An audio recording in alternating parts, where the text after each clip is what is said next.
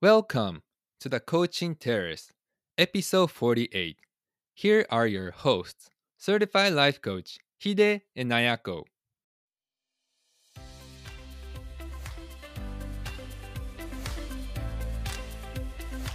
皆さんこんにちは。ライフコーチのヒデとアヤコが毎週月曜日にお送りするコーチングテラス。人生の舵を取る旅に出たあなたの毎日は順風満帆の日もあれば嵐の日もあるでしょうそんなあなたにマインドの整え方や前向きに行動を起こすためのヒントをお届けいたします Here we go!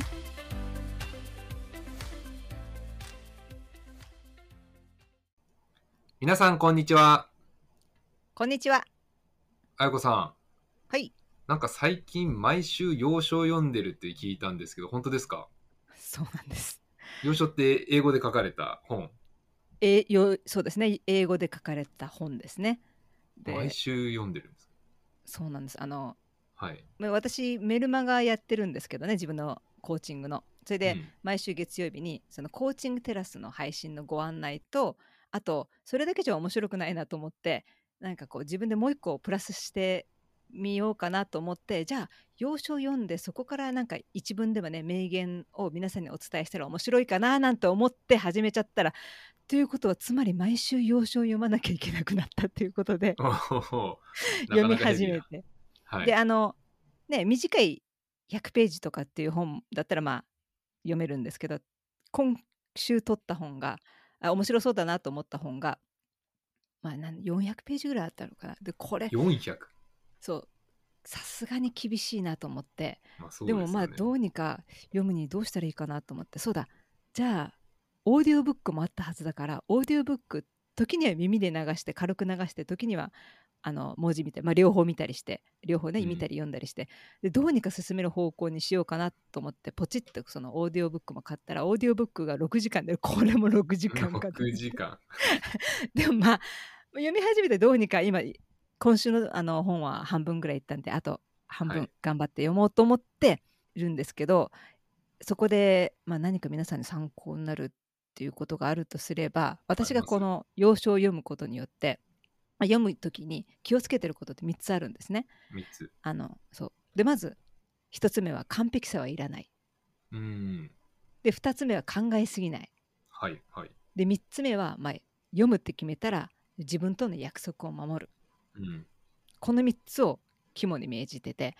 なんで完璧さはいらないって、まあ、日本語で本読む時もねあの全文理解してるかっていうとそんなことはないと。なので、そうですね英語になったりいきなり1個単語がわからなかったら調べたり「えこれってどういう意味だろう?」ってそそんな細かいこと気にするんじゃなくてとりあえず読もう、とりあえず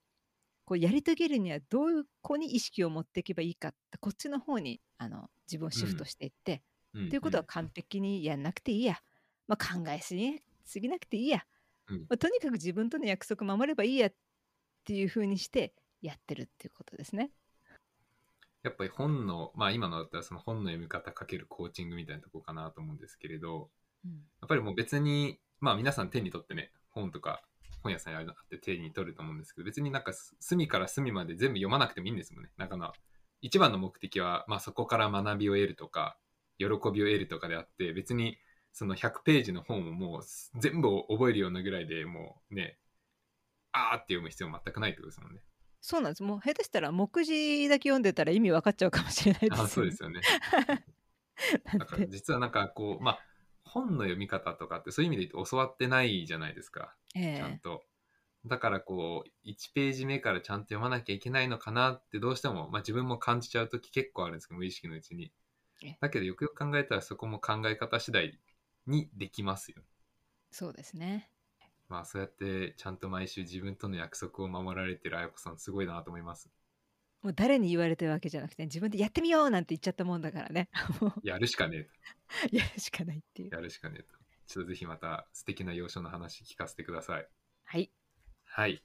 というわけで、本日のエピソードなんですけれど、タイトルが Nothing in Excess 樽を知るについてお話しさせていただきます。はいいきなりなんですけれど、まあ、このエピソードを書こうと思った私のお恥ずかしい体験談からお話しできればと思います。はい。で、皆さんは、普段耳栓をつけてますか？つけてます、あやこさん。どうですか？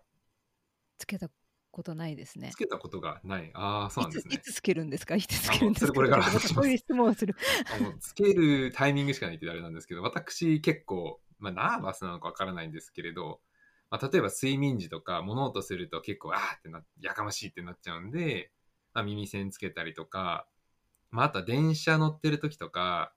あの結構電車のキーって音とか、ガタンゴトンって音が気になるじゃないですか。で、結構電車乗ってる時は、まあ、なるべく本とか読んだり、まあ、自分でなんか考え事したりしてるんですけれど、まあ、あと寝るとか、その時に雑音入れたくないんで耳栓したりとか。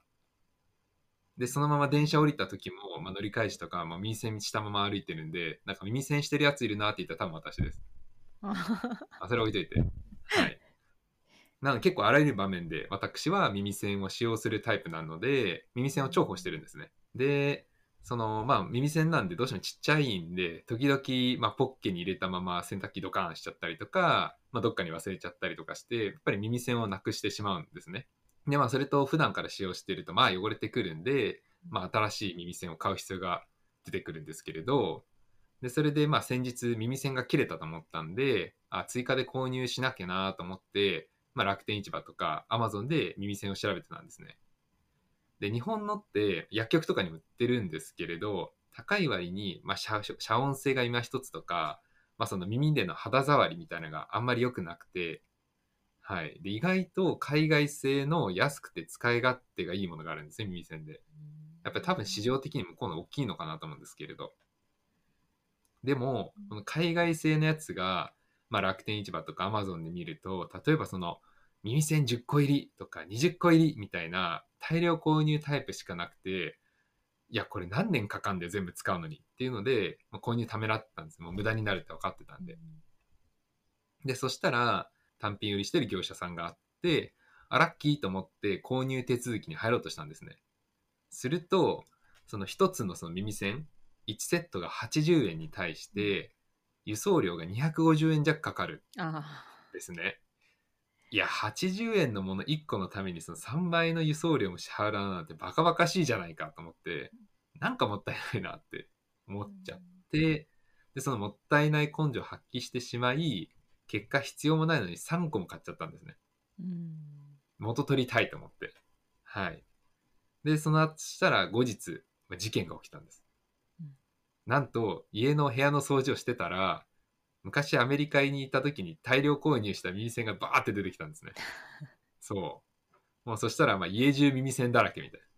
まあそれちょっと大げさですけど。でもまあいらないんですよ、こんなもう耳栓何十個も。えだからもし、リスナーの皆さんで、耳栓足りなくて困っているんだよねという方がいれば、ぜひ私までお問い合わせください。はい、というエピソードです。その耳栓、他の用途に使えないんですか？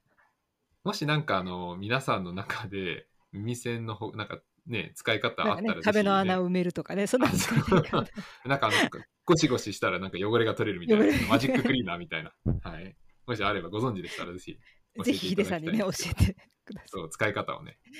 まあ、そんなわけで耳栓も大量に余っちゃってうん、あ、失敗したなと思って。うんっていうところから今回その樽を知るっていうエピソードを話させていただいたんですね。はい。であとは、まあ、これも個人的なエピソードになるんですけれど、うんまあ、その仕事のバランスですね。えまあ、私はまあ会計士とコーチの二足のわらじを今履いているような状態なんですけれど、で、彩子さんは、まあ、その建築士のお仕事とこのコーチの仕事をやっているんですけれど、まあ、ね、できればそのコーチ本業みたいな風に言いたいところなんですけれど、多分今主となっているのは私の場合会計士の方で、おそらく彩子さんの場合は建築士の方のお仕事なのかなと思うんですけれど、そう、本当はどっちがメインにしたいのっていう問いはさておき、まあ、自分とかその会計のお仕事が来ると、やっぱりこう目の前でお客さんがまあこれやってほしいとか、とか、で仕事が実際にあって、まあ、気づかないうちにそっちに飛び込んでると、あ、これもやろう、これもやろうみたいな。で、当初これしかやらないって言ってたはずが、いつの間にかキャパを超えて、あ、それもやりますって言って、どんどん自分から仕事を増やして、あれ？これが自分のやりたいことだっけ？ってなってる時とかありません、そうですね。そういう時もあるしあとねコーチングを思いっきり時間と労力を割きたい割け割きたいがためにじゃあ今のうちにこの建築の仕事仕事を本当今日やんなくてもいいけどう明日やればいいんん。だけど今全部終わらせとけばコーチングに回せるなと思ってやらなきゃいいことをさらにやっちゃったりしてそれはい。でどんどんどんどんどんどんそっちの方ばっかりやってて結局そうあの、ね、やりたいことにあの労力も時間も時割けなくなっちゃうななんい。てことが起きちゃったりねありますよね。ありますね。はい。うまあ、んこういうこと結構多々あると思うんですけれど、皆さんにも一般的なデータを、まあ、の話を使いながら、私たちがどれだけ日頃無駄あるいは過剰に囲まれているかについて、身近な例に置き換えて皆さんとお話ししていきたいと思います。うんまず、あの皆さんにとってもきっと耳の痛い話だと思うんですけれど、テレビやスマートフォン等のそのメディアの使用時間についてお話しさせていただきます。あやこさんは、確かテレビをほとんど見ないということだったと思うんですけれどええ、一般的な日本人が平均してどのぐらいテレビを視聴するかご存知ですか？テレビを視聴するっていうかやっぱりつけちゃうですね見てなくはい。てもつけうて、ん、うん。そういう時間も含めるともう家帰ってから例えば5時間とか7時間とかつけちゃうんじゃないかなと思いますけどいい線いってると思います。答えで言うと、平はい日で平均して170分、約3時間ですね。3時間はい、で、休日に限って言うと225分、約4時間もテレビを視聴しているっていうデータが総務省より発表されているんですね。で、そして、スマートフォン、もう今じゃね、生活必需品になって、もう老若男女問わず持っていると思うんですけれど、スマートフォンの利用を含むネット利用について言うと、平日は80分、で、休日は86分使用しているそうなんですね。すなわち、テレビとネット利用を合わせると、平日は250分、約4時間ちょっと。で、休日はなんと310分、5時間ですね。も平均して利用しているっていう驚きのデータが出てたんですね。うんもう皆さん、休みの休日ですよ。はい何してもいいっていう休日に、実はもう5時間、5時間もメディアに割いてるんですよ。ね、テレビとかネットがない時代どうしてたんだって気になるぐらいだなと思って。そうですね確かにねはい。私はテレビも見ないしネットもあんまり使わないとは言いつつうん。明らかに、まあ、自分が前から好きだった本読む時間っていうのは減ってるんですよね。はい。であと読書の質も減ってあ変わってて、はい。で今ってこう実用書とかね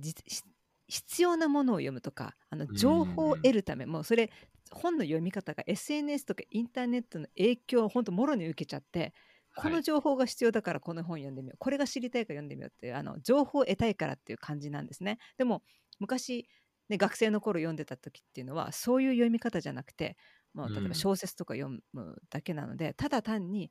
今この本読んでる時間でこの物語の世界に浸りたいとか、はい空。想の世界頭の中の想像いろいろ想像して楽しむって今を楽しむってことに使ってたなと思ってうん。質も変わっちゃったかなって思うんですねな。るほどね。まあ、それこそ、15分でわかる〇〇とか、世界一わかりやすいなんとかとか、なんかそういう本がやっぱ流行ってますもんね。書そうですね10店行ったら分で、わかるなんとかそう そうそうそう、1日1ページの古典とか、そうそうそうそうですよね。そんな、まあ、正直ね、惹かれるじゃないですか。1日1ページとか1分読んだら古典が理解できるなんて、なんて効率的なんだって思いますけど、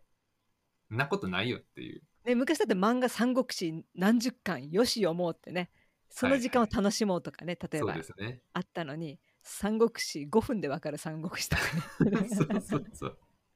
忙しい人のための〇〇みたいな。そうそうね、ちょっと時代が変わってきちゃいましたっていうんですかね。はいうんということで、まあ、その今お話ししたように、今メディアの例で取り上げさせていただいて、まあ、皆さんもあるあるっていうふうに納得いただけるかなと思うんですけれど、まあ、私たちの生活の至るところに、この過剰さっていうのが潜んでいるのはなんとなくお伝えできたかなと思います。それでは、なぜ私たちは我慢ならずに、もっともっとって多くを欲しがるのでしょうか？早子さん何かお考えありますか？もっともっとって欲しがる理由って人それぞれだと思うんですけど、はい。まあもっともっとにも2種類あるんじゃないかなと思ってて、まあ、一つうんはもうマイナスからスタート。つまりうんうん。自分には足りないものがある。何か欠けているからもっともっとっていうパターンとプラスから始めるパターンでうんうん。今は別に悪くないんだけどもっといいんじゃないかな、もうちょっとい良くなるんじゃないかなっていう、まあ、プラスからスタートするパターンですね。はい。でどっちがいいとか悪いとかじゃないんですけどやっぱり、うん、もっともっとって言った後にその言った後に何をその何かを得た後にその気持ちの変化がどうなってるかなっていうのに気づくことが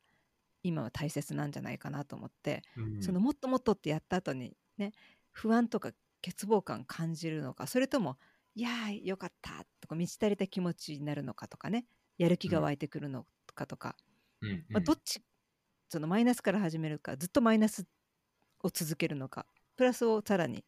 プラスをさらに求めるのかってどっちなのかなっていうことを知ることが大切かなと思いますね。なるほど。あれその、ネガティブなもっともっとなのか、ポジティブなもっともっとなのか、まあそういった形でそのもっともっとの源を知るっていうことですかね。そうですね。一応今どうでもいいですけど、もっとっていうのと源かけてみたんですけど、気づかなかった。はい、次行きましょうか。はい。ということで、まあ、そのもっともっとっていう感覚を皆さんも味わったことがあると思うんですけれど、まあ、これ少し調べてみたんですけれど、またまた進化論の話かよっていう少し小難しい話になるかもしれないんですけれど、まあ、私たちの祖先ですね、この人類が過酷な環境を生き延びる上で、まあ、例えばその猛獣たちから自分たちの身を守るために、その恐怖を感じて危険を回避する行動を起こす必要があったと。それと同じように、まあ、その常に過酷な環境下で生き延びる。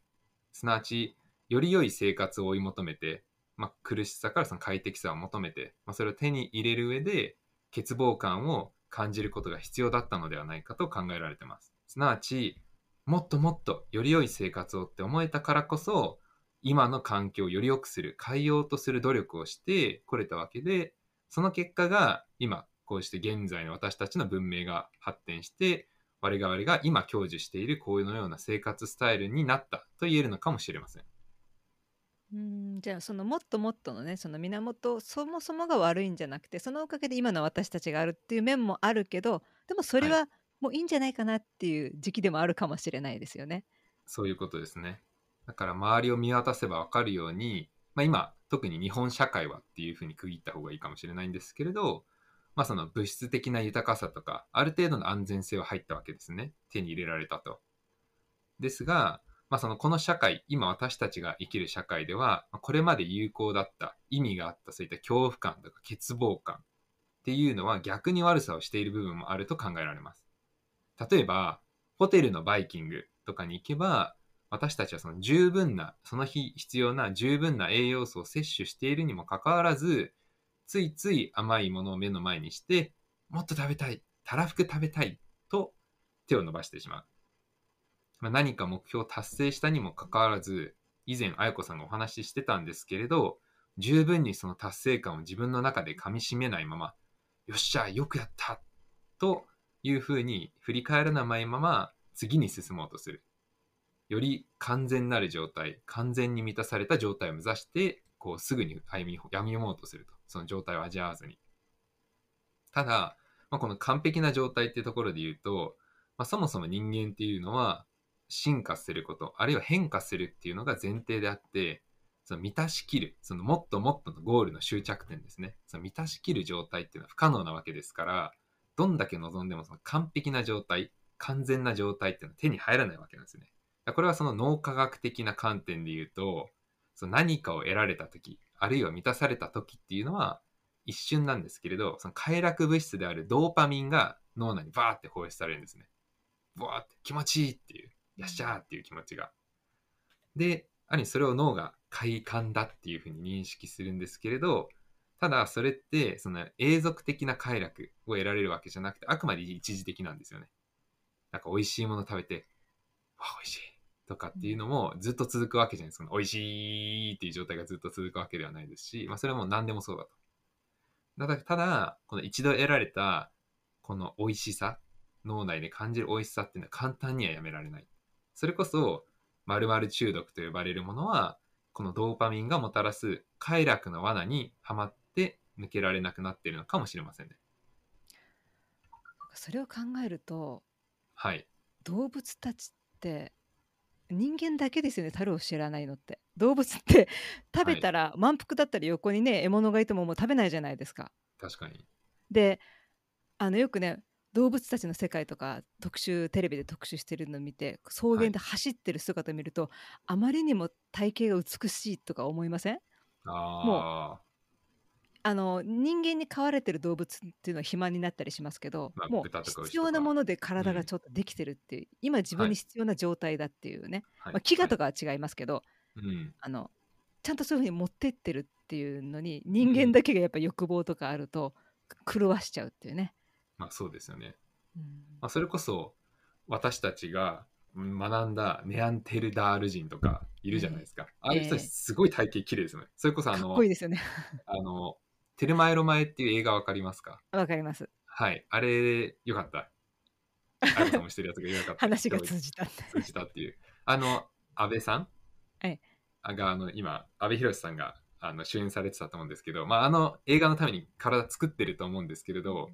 なんかああいうイメージじゃないですか？もうすごいムキムキで、ええなんかシックスパックス、パックなんかお腹が割れててっていう、筋肉質でっていう。ただあれが多分当たり前だったかもしれない。まあ、私たちのイメージもあるかもしれないですけれど、だけど今の、例えばですけど、アメリカのニューヨークとか、ハンバーガーむしゃむしゃむさぼって、もうなんか見るに耐えない体型みたいな人もいるわけですよね。やっぱりそれは多分もっともっとの、まあ、ある意味そのもっともっとの究極形態っていうか、うん限界突破したもっともっとなのかなっていう。で、あと今言ったお話で言うと、さっき一番冒頭で、あやこさんがお話しされていた、いや、今3つのルールを守ってるんですっていうところの、そのパ完璧を求めないっていう。完璧を求めようとするとさ、もっともっとがずっと続くんですけれど、うんそこは限界がないっていう。うんなんかそこをちゃんとセーブしていくっていうことが大事なのかな。そうですねこう飛躍的な成長も人間はいろいろね文文明発達してできるんだけどやっぱはいそこでコントロールすることを失っちゃうともそうですね。どこまでも行っちゃうというかうどこま。でもいっちゃうっていう。はい。だからこれはもう私たち人類は必要だったことだと。もっともっとっていう、これがもう力の源泉でもあった一方でうん、厄介な面も持ち合わせているってことは認識しなきゃいけないのかもしれないですね。もっともっとに自分をコントロールさせないっていうかね自分がもっともっとをコントロールするっていう確かにそうですね。で、じゃあそのコントロールするにはどうすればいいのかっていうことについてお話ししたいんですけれど、皆さんもご存知大ヒット映画、アナと雪の女王に登場する雪の女王エルサの言葉を借りれば、レッド・イット・ゴーすればいいんです。すなわち、手放すということですね。はいはい。皆さんも映画で聞きましたか？レレゴー、レレゴー、テレテレはいレはいはいはいレレはいみたいな。はいはいはい。はいっていうのがあったと思うんですけれど、で、この考え方っていうのは、実は古代からの教えでもありまして、で、その古代中国の思想家である老子は、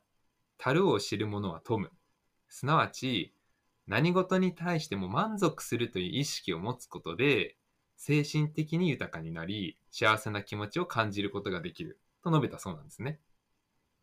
で、これはその中国の古代思想ですけれど、一方で、ギリシャ、古代ギリシャの聖地、デルフォイっていう場所があったんですけれど、そこにあるアポロン神殿の入り口にも、nothing in excess、樽を知るっていう言葉が刻まれていたと言われています。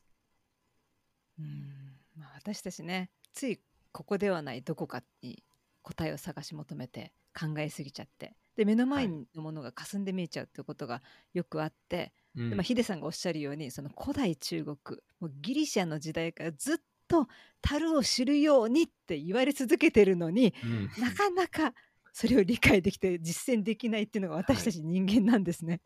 そうですね。まあ、ある意味で言ったら、もう自分も含めてですけど、愚か者でもあると。そうですね。可愛らしいというかもしれないですけど。はえい。まあ、だからこそ、もう何千年経っても、まあ、こういった名言と呼ばれる金言が、現代に至るまで残っているんでしょうね。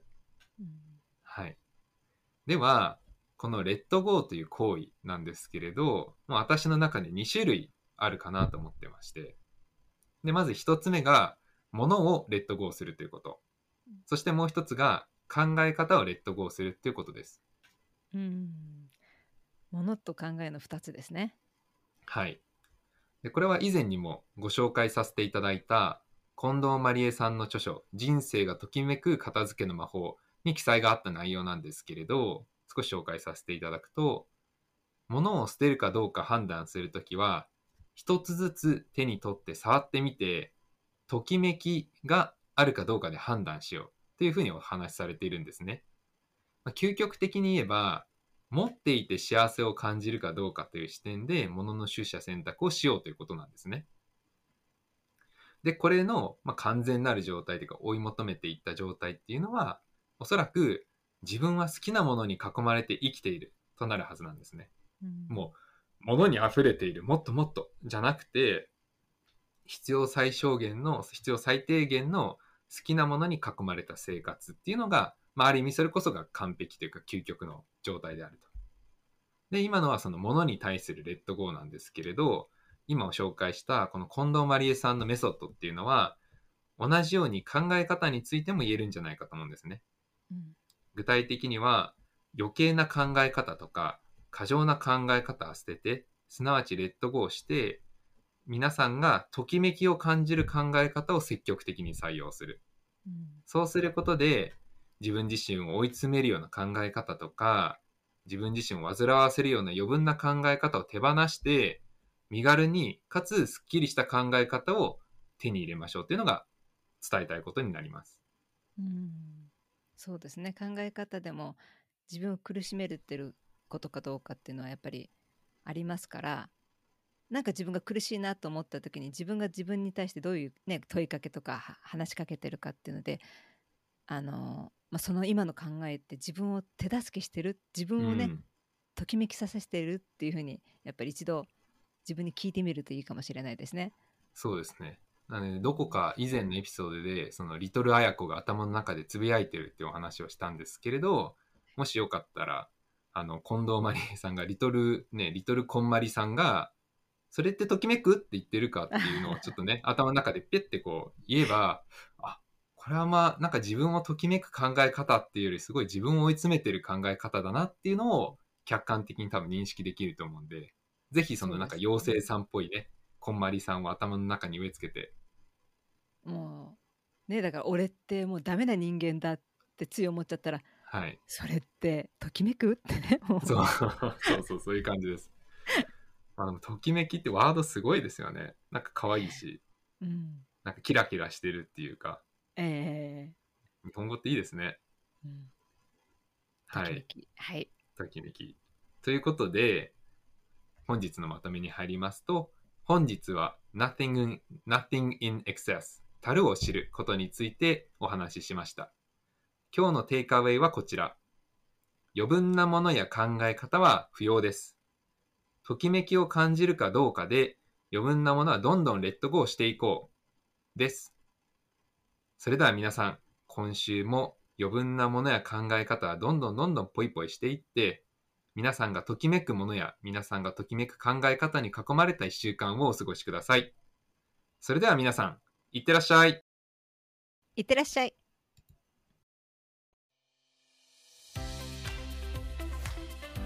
本日のエピソードはいかがでしたでしょうか？コーチングテラスでツイッターをやっておりますので、当エピソードに関するご感想、ご意見、および質問事項については、ハッシュタグコーチングテラスでつぶやいてみてください。取り上げてほしいテーマも随時募集しております。ありたい自分は自分で作る。初めの一歩を踏み出そう。See you next time!